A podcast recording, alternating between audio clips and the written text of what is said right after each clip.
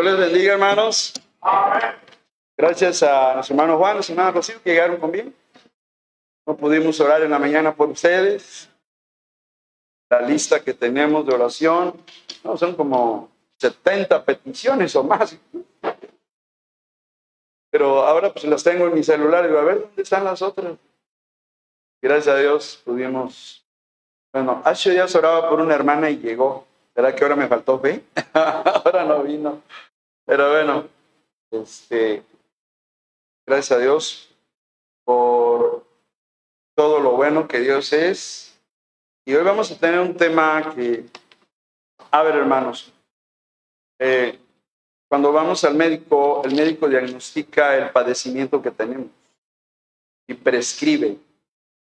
Y un pastor tiene que ir trabajando las necesidades de la iglesia en lo espiritual, el amor, la unidad, el diezmar. Ahorita hay una necesidad de, creo que voy a volver a dar un mensaje de púlpito pequeño, de pupitre, sí, de púlpito, de atril, perdón, es el atril.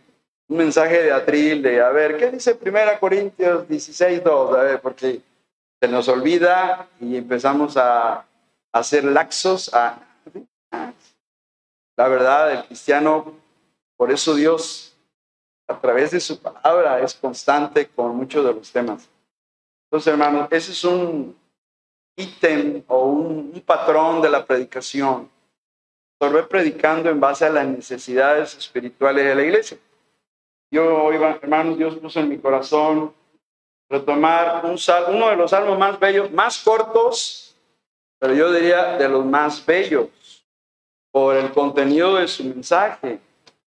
El Salmo 133, que le dije al hermano que lo cantáramos, pero dice, hermano, no me lo sé. bueno, no se preocupe. Eh, ah, lo va a tener que aprender, hermano. Vamos a tener que poner ensayos y ponerlo, ¿no? Lo bueno es que la congregación sí lo, lo sabe, ¿eh? A ver, ¿cómo va ese canto? Mira, ¿cómo está, Qué maravilloso y agradable. Ah, no, es la versión hebrea, hermanos. Es una traducción hebrea que encontré de una página judía, eminentemente judía, y es una traducción literal de cómo lo entienden los judíos hoy, en este tiempo. Es una página actual. Y ahí vamos a encontrar en este Salmo 133, Alguien puede decir con, con, verdad, ya me lo sé, pero a veces el Espíritu nos tiene que recordar, lo dijo Cristo del Espíritu, os recordará todo lo que yo os he dicho. O sea, se me olvidó, lo vamos a recordar. Y en este salmo, hermanos, en el 133, muy interesante como el rey David escribe un salmo cortito, un salmo breve con poderosas verdades el Salmo 133. Vamos a, darle lectura primero en la Biblia, pues en pie, y luego vamos a ir viendo la traducción hebrea. La traducción del hebreo, a, mí sí me encanta ver cómo, cómo lo ven ellos, cómo lo entienden ellos, porque ellos escribieron la Biblia, los judíos, ¿verdad? Bien, todos juntos, Salmo 133, todos juntos, no hay paradas, no hay es al unísono, dice la palabra del Señor, mirad cuán bueno y cuán delicioso es habitar los hermanos juntos en armonía. Es como el ven óleo sobre la cabeza, el cual desciende sobre la barba, la barba de Aarón, y baja hasta el borde de sus vestiduras, como el rocío del mon que desciende sobre los montes de Sión, porque allí envía Jehová bendición y vida eterna. Oremos al Señor. Padre amado, tú que eres nuestro Dios único y verdadero, acudimos a ti, Señor, en plena certeza y convicción de que nos estás escuchando, Señor. Y en el nombre de Jesús presentamos delante de ti esta predicación para que conmuevas nuestro espíritu, ya que tu palabra penetra hasta partir el alma y el espíritu y las coyunturas, los tuétanos y discierne los pensamientos y las intenciones del corazón. Yo te ruego que en esta tarde nos hagas primero comprender esta palabra, pero luego de ahí, una vez que la entendemos, salir a obedecerla, Señor. Porque no quieres solo oidores, sino también hacedores. Ayúdanos a ser hacedores de esta palabra, Señor. Que pueda quedar bien grabada allá muy en lo profundo de nuestras memorias a largo plazo, porque ahí es donde se deposita la información, Señor. Así que oramos en el nombre de Cristo Jesús. Amén. Amén. Pueden sentarse, hermano. Buscando la armonía espiritual del cuerpo de Cristo. Muy bien.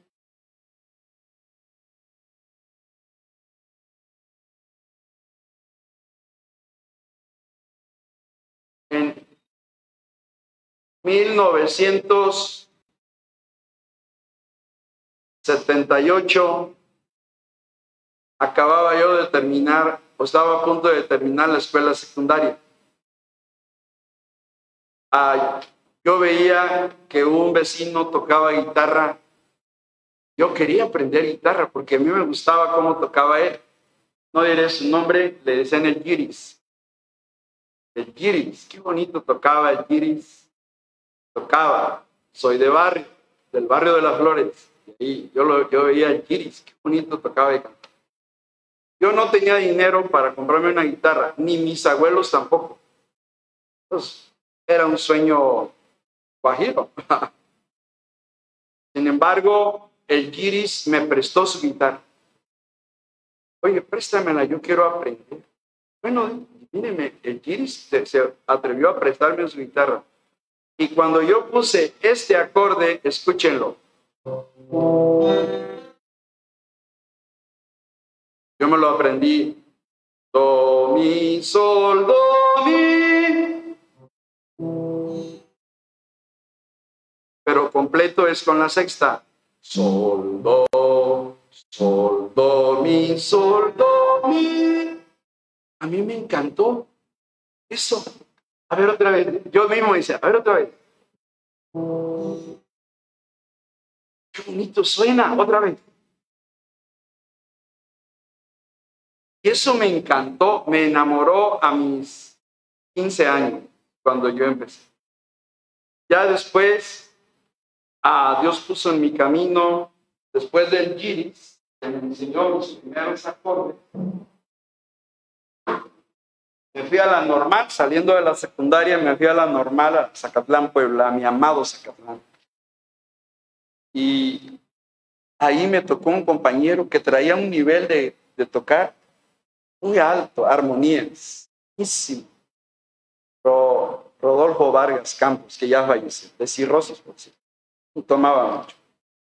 Y Rodolfo Vargas Campos fue mi maestro de guitarra, tanto que estuvimos pensionados en la misma casa con la misma familia, la señora que nos daba de comer a ambos. Me dijo, ¿cómo ves, compañero? Agárrate el contrabajo. Y aprendí. El contrabajo lo cargaba, hermano. Y ahora no, a tocar la rondalla, pues vámonos, guapa.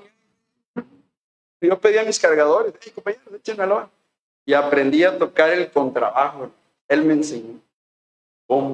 y la afinación y todo.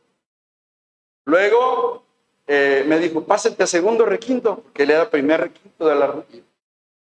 Y aprendí a tocar, a hacer los trémolos, que es vibrar la cuerda.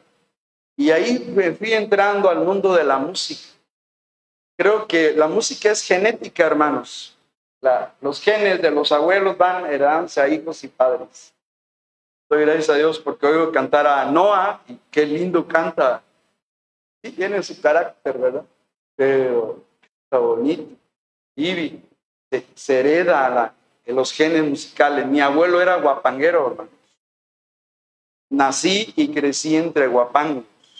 Mi abuelo cantando, llegaba el violinista y el otro y se armaba ahí la guapangueada. Mi abuelo en, brazos me sentaba en sus piernas, me abrazaba, cantando versos. Yo crecí en ese ambiente. Soy orgullosamente, si, se vale la palabra, huasteco, de la, de la Huasteca, de Tuxpan más allá de la Huasteca. Alguien dice que es de aquí del, del río, ¿no? Del río para allá. Pero no, aquí todo es dominio totonaca, hermanos. Todavía. Pero bueno, entonces, aprendí poco a poco. Luego ya me dieron trabajo en un grupo, pues me ayudaba porque con eso pagaba mis colegiaturas. Allá un grupo se llamaba Iluminación 77, ya se imaginan. Sí me daba, vive ahí, ahí vive en, lo fui a ver, ahí en Pautilulco vive. No sé, dice, ¿qué pasó? ¿Cuándo vienes para que echemos ondas? Bien contento. Y yo quiero ir, pero para hablarle de Cristo. Un amigazo, una, me invitó a comer, vive al lado de la casa de Rosendo. Ellos lo deben conocer, ahí vive al lado. Entonces, él me dio empleo, luego ya Dios me subió de categoría, me dio un grupo bueno, sangre joven, que salió en televisión. Y así Dios, y, yo les voy a decir mi sueño como incrédulo, llegar a ser un guitarrista profesional de, un, de Luis Miguel, de, así, así soñaba yo. Yo me voy a Televisa, porque Dios, me, pues Dios es el que da los talentos, estoy hablando de talentos. Pero me convertí en 1983 y mis sueños se fueron abajo, gracias a Dios. Ahora soy un adorador del Rey de Reyes. Y Dios me ha dado 18, 20 cantos para gloria de su nombre. Algunos se han grabado, me han pagado regalías, así que la gloria para mi Cristo. ¿Por qué estoy hablando de la música? Porque hoy una palabra clave es la palabra armonía. Y la judía que me tradujo el texto hebreo al español, a como lo entienden ellos, nos dice que el Salmo 133 habla de la convivencia en paz y armonía, palabra que viene de la música eminentemente. La armonía es el sonido de las cosas que se escuchan bien juntas. La gente cantando bien, afinados, en arreglo de voces, están, cuando están en, en armonía. Primera voz, que es la soprano. Segunda voz es la contralto. Luego la tercera voz, que son los tenores y los barítonos, hermano. Esos que cantan así. así esa es la voz barítona y se necesita por lo menos esas cuatro voces para hacer un coro. Y cuando cantan las cuatro voces es cuando se llama armonía, ¿verdad? O el arreglo coral. Muy interesante. Pero hablando de la palabra armonía aplicada a las relaciones humanas, se dice que los mejores amigos deben estar en armonía si quieren permanecer como amigos. La armonía es una palabra que describe un acuerdo un, mismo sentimiento, un sonido o una sensación. Es muy importante esta palabra. En la música es una combinación agradable de notas musicales y yo aprendí a hacer armonías con la guitarra. De hecho, si escucharon. Hace ratito ese arreglo, eh, se me ocurrió poner, se llaman tonos disminuidos para hacer, ¿sabías que? es un un arreglo de armónico que y, y mi yerno Pepe, oye, se oye como yaceado, se oye como jazz, pero se oye bonito. Salir de la rutina así, de, de la baladita tradicional para gloria de Dios, armonizar la música y muchos de los acordes para gloria de Dios, hermanos, son novenas, onceavas, séptimas aumentadas. Estoy hablando el lenguaje de músico, de acorde, de acordeología en guitarra, hermanos. Así que es importante la armonía, también sinónimo de concordia, cooperación y unanimidad. Lo contrario de armonía es desacuerdo o desorden o discordia. Eso se llaman antónimos, los contrarios. Dicen, a mí no me consta que Michael Jackson dijo, soy ciego a los colores, o sea que era daltónico, parece que sí. Por eso uno de mis símbolos favoritos es el pavo real, cuyas plumas se unen todos los colores en armonía, dice. Bueno, Dios hace las plumas, Dios hizo la pluma del pavo real para que cuando se esponja se vea tan bonito y se vea ahí la armonía de colores, ¿verdad?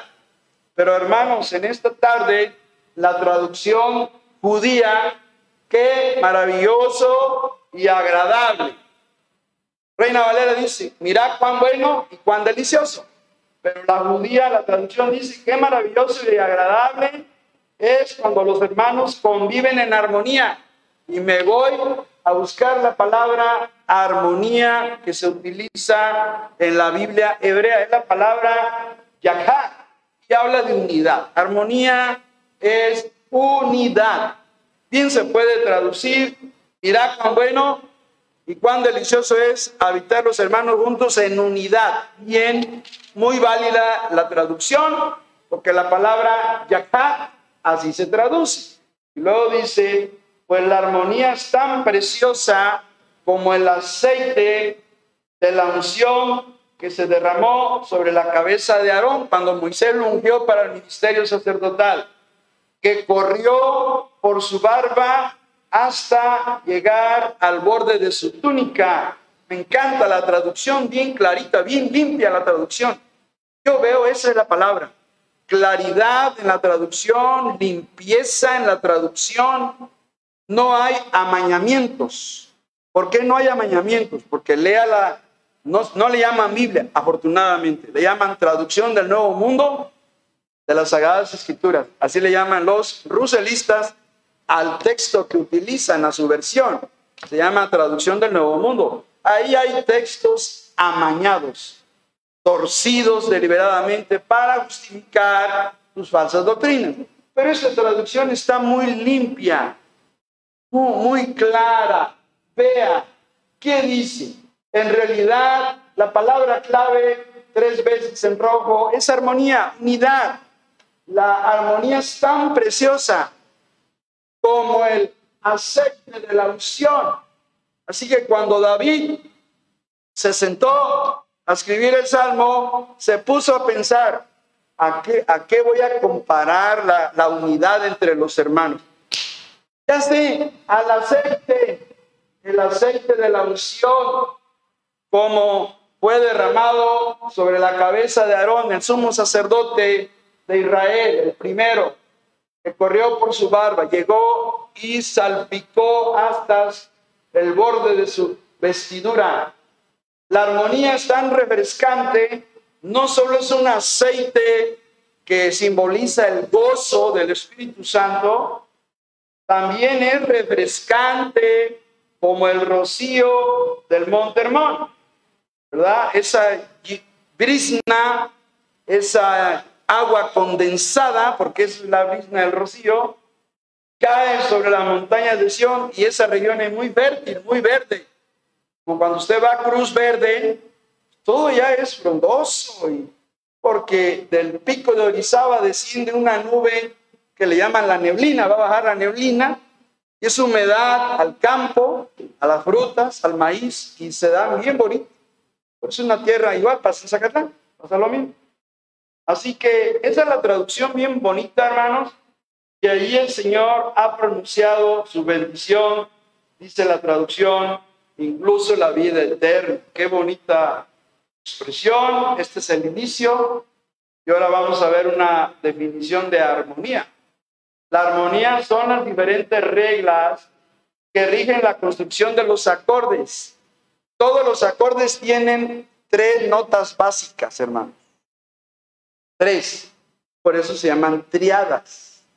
Escuchar un do, nomás son tres notas que se repiten dos veces.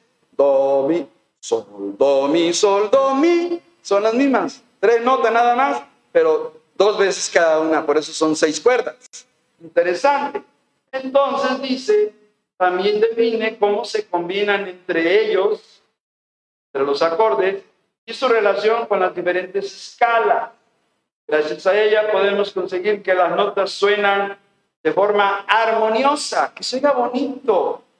Cuando las tocamos de forma simultánea, también nos permite tocar las escalas correctas y a tiempo cuando utilizamos determinados acordes, aunque también puede, pueden sonar de una forma aparentemente menos armoniosa. Hay acordes que suenan raros.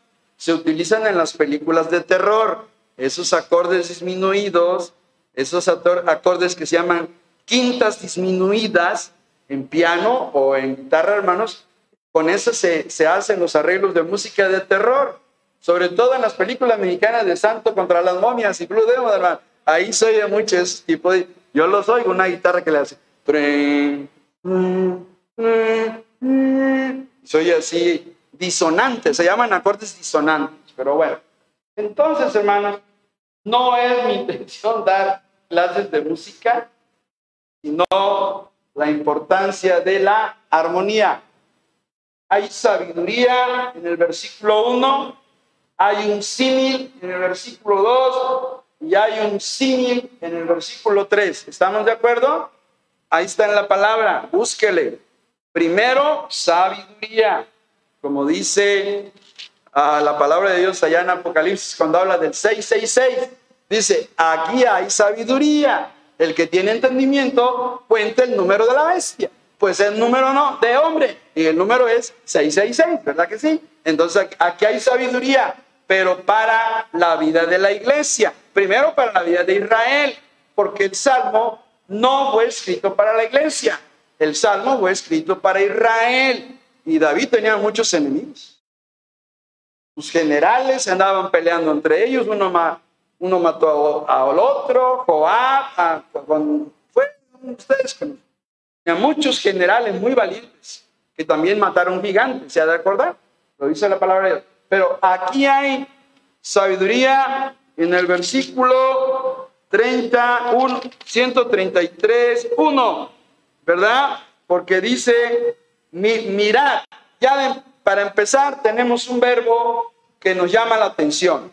Cuando Dios dice mirar es, fíjense o pongan atención.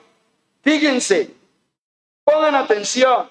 Mirad y utiliza dos palabras que se llaman adverbios de cantidad. Aquí funcionan como adverbios de calidad, aunque gramaticalmente son de cantidad. Cuán, cuán bueno y cuán delicioso. Dos adverbios de cantidad, pero para hablar de, de cualidades. Interesante. Así que Dios está hablando aquí, mira cuán bueno y cuán delicioso es habitar, que es convivir los hermanos juntos en armonía. Y ya vimos que es unidad. Armonía es equilibrio, proporción y correspondencia adecuada entre las cosas. En la armonía, cuando hablamos de personas, hay una relación de paz, de concordia y entendimiento entre dos o más personas.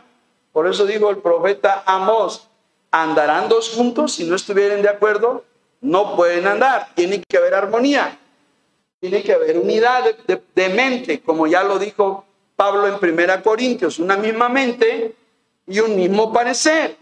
Entonces la armonía ocurre cuando existe equilibrio y una adecuada proporción de unas cosas con otras, de tal manera que resulta algo agradable. La armonía es agradable en todos los sentidos. Armonía estética en un edificio. Yo diría que aquí hay armonía estética, se ve muy bonito, la, o la remodelación quedó muy bien. Hay armonía estética, hay proporción, ¿verdad? Un sentido armonía estética, armonía visual, armonía eh, en, en, la ropa, cuando alguien sabe vestirse, hay armonía, sabe combinar en su ropa.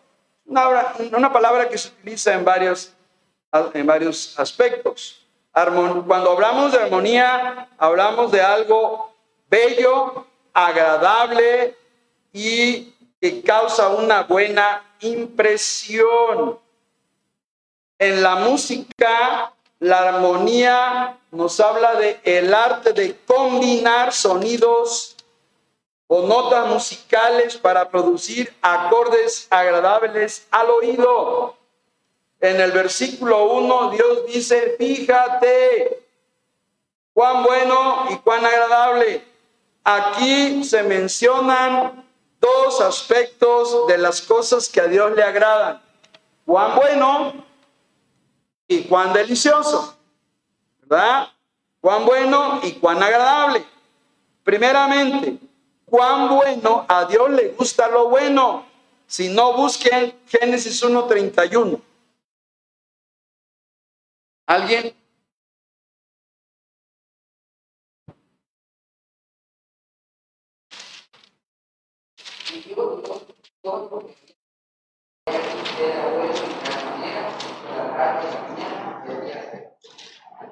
Como pueden ver, cuando Dios hizo al hombre, no solo era bueno, era bueno de manera superlativa, en gran manera. Dios declaró que quedó sumamente complacido antes del pecado, hermanos. Aclaro, cuando creó a Adán y Eva era bueno en gran manera. Cuán bueno fue haber creado a Adán y Eva. Dos seres con la, que llevaban la imagen de Dios, que tendrían libre albedrío para tomar decisiones. Lo más parecido que hay en la naturaleza a Dios es el hombre, hermanos, porque estamos hechos a imagen y semejanza de Dios. Cuando Dios hizo al hombre, dijo, cuán bueno. Lo primero, el primer adjetivo calificativo que a Dios le gusta es lo bueno. Y aquí está en Génesis 1.31, hermanos, para sustentar lo que estoy diciendo. Pero no solo a Dios le gusta lo bueno, también le gusta lo agradable, porque dice Salmo 133, 1, mira cuán bueno y cuán agradable. A Dios le gusta lo bueno y lo agradable. A ver, ah, vamos a buscar Primera Timoteo 2, 3. ¿Alguien? Primera Timoteo 2, 3.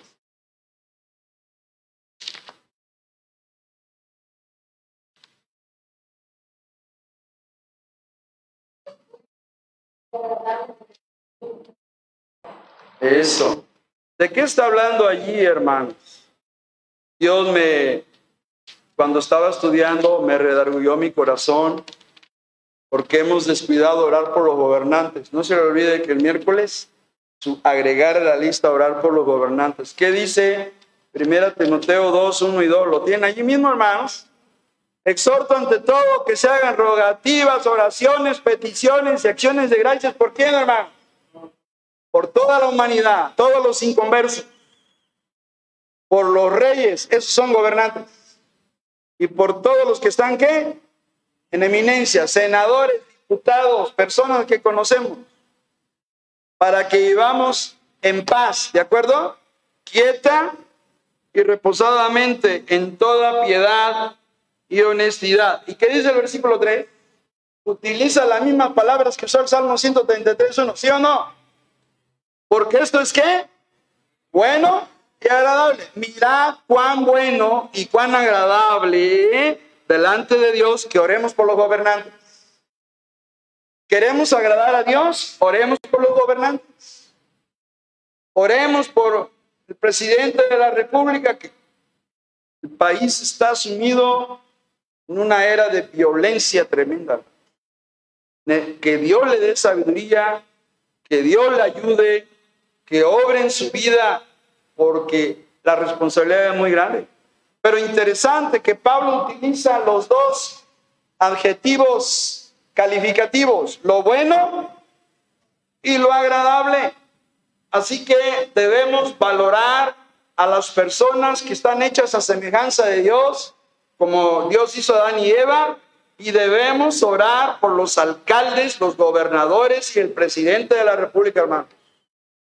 Así lo dice la palabra del Señor. Y si lo hacemos, eso es bueno y agradable. Interesante. Mirad cuán bueno y agradable. Está hablando de el Salmo 133.1, regresemos allá. Está hablando de la armonía entre los judíos, de esa unidad que deberían tener y que el rey David estaba preocupado cuando entre sus generales estaban matando entre ellos, hermanos. Se envidiaban, eh, tenían resentimientos por sus familiares que habían sido antes. Uno de ellos era Joab, ¿verdad? Era uno de ellos, uno de ellos, ¿verdad? Y, entre ellos andaban matando, hermanos. Entonces, preocupado porque no se llevaban bien entre sus generales, sus líderes ahí militares, el contexto de problemas ahí. David escribe un, un canto a la unidad, a la armonía, es un canto a la armonía entre hermanos. entre hermanos israelitas, primeramente, hermano. Así que está hablando de la unidad de Israel, que era un fundamento para la unidad espiritual. Ese es el énfasis aquí de David. Eran estos cánticos, este salmo, los cantaban los judíos cuando viajaban a Jerusalén. Por eso dice la traducción allí en azul, cántico para los peregrinos que suben a Jerusalén. ¿Por qué suben? No tiene nada difícil porque Jerusalén está en las montañas y siempre pongo el ejemplo a Villajuárez, como ir allá arriba. Por eso habla de subir, porque Jerusalén está entre las montañas de Judea. Jerusalén está rodeada de cerros, el monte de los olivos es uno de ellos, ¿verdad? Está ahí precisamente en esa área, geográficamente hablando. Entonces, hermanos, lo que está diciendo es que era un, era un cántico gradual, que ahí iban los judíos cantándolo en su peregrinaje a, la ciudad de Jerusalén, al templo, tres veces al año, obligación de los judíos. Los cristianos necesitamos aprender a vivir en armonía igual que David vio esa necesidad en los israelitas. Unidad dentro de la iglesia. Que no suceda aquí lo que dice Pablo en Gálatas 5.15, hermanos, que es lo contrario de la unidad. ¿Qué dice Gálatas 5.15? Parece que los Gálatas eran gente brava, gente belicosa, hermanos. Y Pablo describe, los Gálatas er, son, eran los galos, hermanos. Ellos los que dieron origen a, a los franceses. Ellos son los galos, los antiguos galos y llegaron a poblar lo que hoy es la, Fran la France, ¿verdad? Y que no suceda lo que dice eh, aquí en la iglesia, lo que dice Gálatas 5:15, pero si os mordéis y os coméis unos a otros, mirad que también no os consumáis unos a otros. Que no suceda eso, hermano. Que no haya mordeduras ni estarse devorando unos a otros, porque eso desagrada eso no es bueno ni agradable a Dios. Eso es terrible, hermano. Eso es avergüenza al Evangelio, entristece al Espíritu Santo y puede generar la disciplina de Dios. No, no debemos estar mordiéndonos, no debemos estarnos devorando unos a otros, dice Pablo. Que no suceda eso. Tenemos que orar por la armonía, la unidad de los miembros del cuerpo de Cristo, hermanos. Vamos al símil. Primer símil. La palabra no la inventé yo, está en español. La palabra símil es una figura retórica, una palabra que se utiliza en literatura, en lingüística, ¿verdad? Consiste en establecer una relación de semejanza o comparación entre dos ideas, entre dos imágenes, entre dos sentimientos, entre dos cosas. La palabra símil viene del latín similis, de ahí viene similitud, similar, de ahí viene de símil.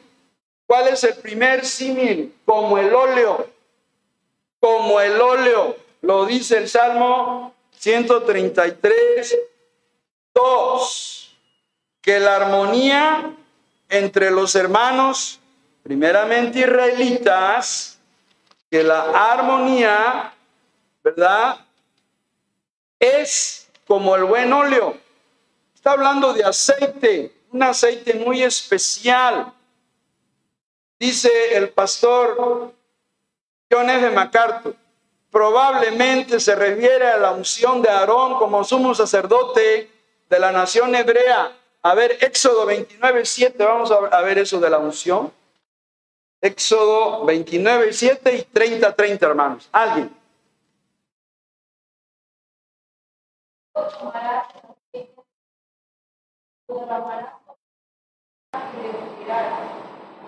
Gracias.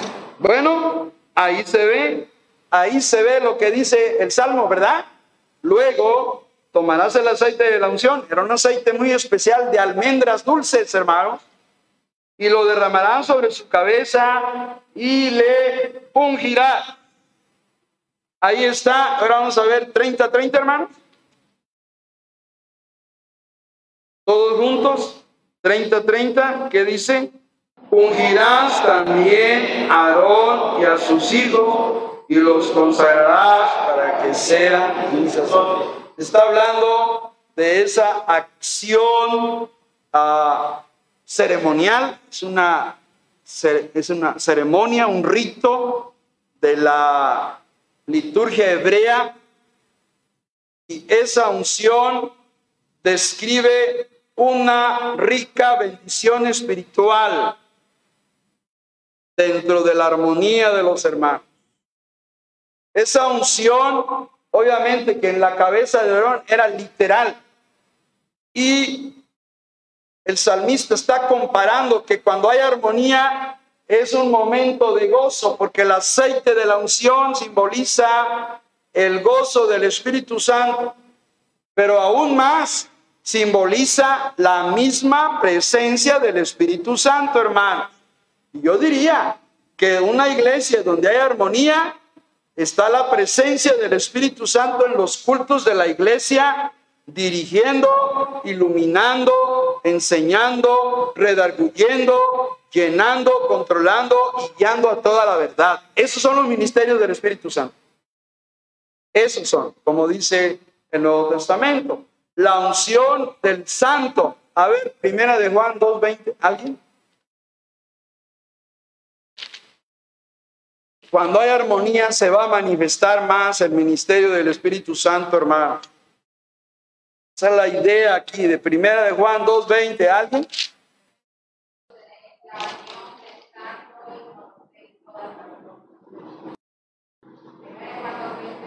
Pero vosotros tenéis, ¿qué tenemos, hermanos? La unción. ¿Quién es esa unción? El Espíritu Santo.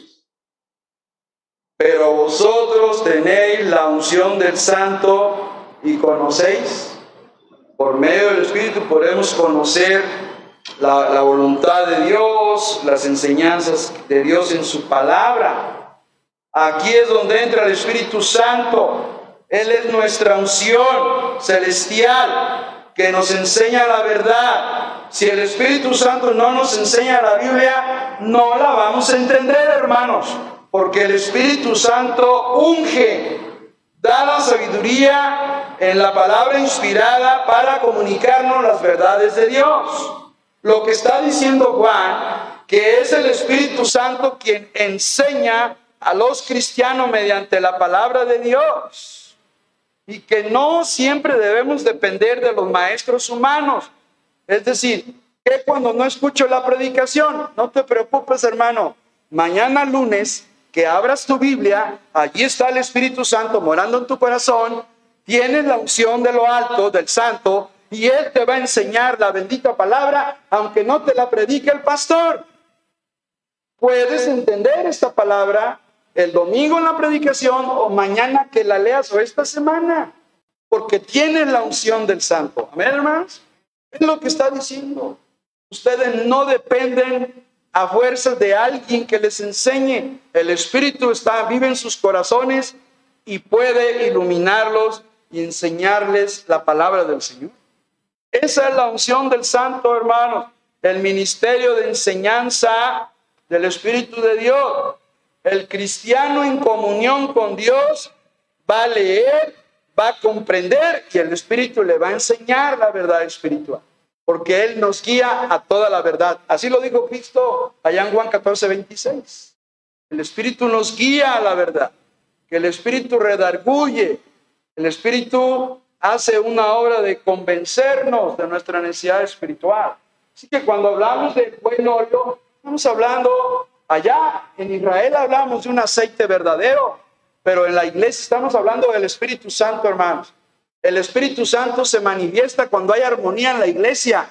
Cuando no hay armonía, el Espíritu se entristece, hermanos, y se apaga. ¿No dice eso la palabra del Señor? Por eso Pablo dijo, no os contristéis, ¿qué? Al Espíritu de Dios. No apaguéis el Espíritu, porque las riñas, los problemas, los malos entendidos generan que el espíritu se apague y se entristezca en la iglesia. Y por eso dice la gente, está muy fría esa iglesia. Necesitamos armonía y amor, hermanos, para que el Espíritu fluya en esta iglesia. Amén, hermano. Ese es el plan de Dios. Eso es lo que, eso es, lo que es lo bueno y lo agradable a Dios, hermano. Es lo que Dios quiere en esta iglesia, hermanos. Lo bueno y lo agradable. Que fluya el Espíritu Santo en nuestras vidas, hermanos. Termino. Tres, símil dos. Como el rocío de Hermón. Yo subrayé en mis apuntes dos veces que dice que desciende y que desciende. Chequenlo. ¿Qué le pasa al óleo cuando se lo, se lo ponían Aarón en su cabeza? desciende, ¿de acuerdo? ¿Y qué le pasa al rocío que viene de allá? Es una foto real del monte Hermón, hermanos. Ahorita se lo digo. El monte Hermón tiene 2.800 metros de altitud en la sección norte de Palestina y proporciona fuente de agua para el río Jordán y para toda la región. Es una, una región muy verde, muy bonita, muy fructífera por, esa, por ese rocío, por esa bendición, esa humedad natural que Dios ha dado ahí, hermanos. Pero me, me interesó ver que decía dos veces, el óleo, sí. El rocío, sí. ¿De dónde viene lo que desciende? De Dios. ¿Cierto? ¿De dónde van a venir las bendiciones? de Dios para nuestra vida. Lo dijo Santiago. Lo dijo Santiago, hermanos. Santiago 1.17, hermanos. Por eso desciende la bendición de la río. Esa humedad que da vida, que da verdor. Y nuestras vidas se andan secas, necesitamos verdor de, de la palabra de Dios. ¿Qué dice Santiago 1.17? ¿Alguien, hermano?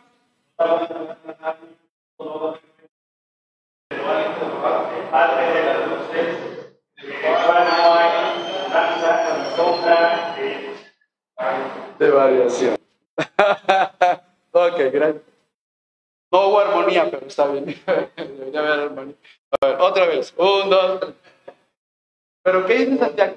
Toda buena. ¿De dónde vienen las bendiciones que Dios te ha dado, hermano? No me digas que de tu inteligencia, no me digas que de tus talentos, vienen de Dios, hermano.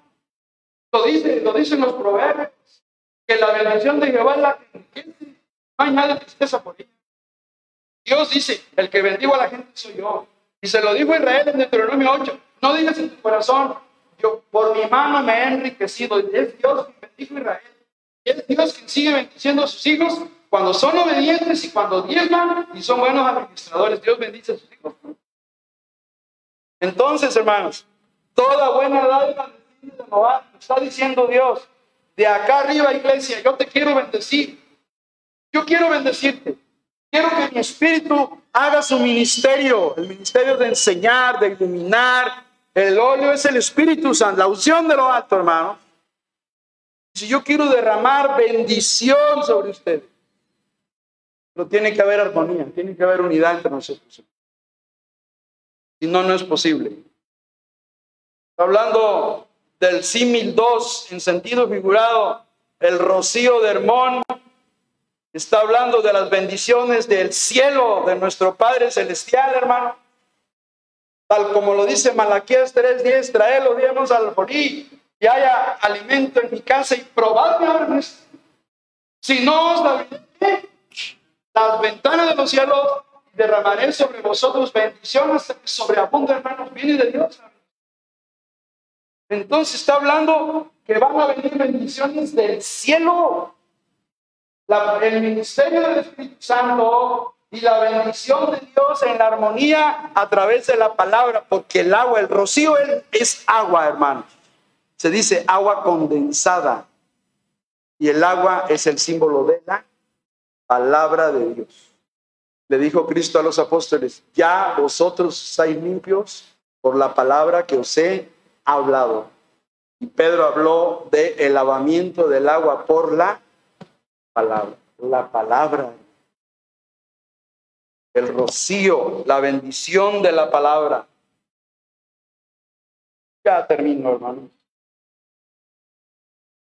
inicio, desarrollo y cierre. ¿Cuál es el cierre de esta enseñanza? La oración de Cristo, hermano. ¿Qué quiere Cristo en la iglesia? Todos puestos en pie, aquí terminamos. Juan 17, 22 y 23. Juan 17, 22 y 23. Aquí vamos a terminar.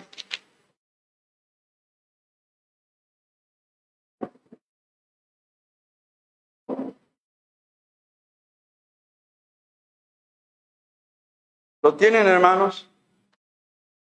Esta es la oración que hizo Cristo hace más de dos mil años. Yo sé que el Padre se la va a contestar. De hecho, eh, orgánicamente la oración está, dispensacionalmente la oración está contestada. Falta a nivel micro, a nivel iglesias locales. Ahí donde está el problema de la unidad.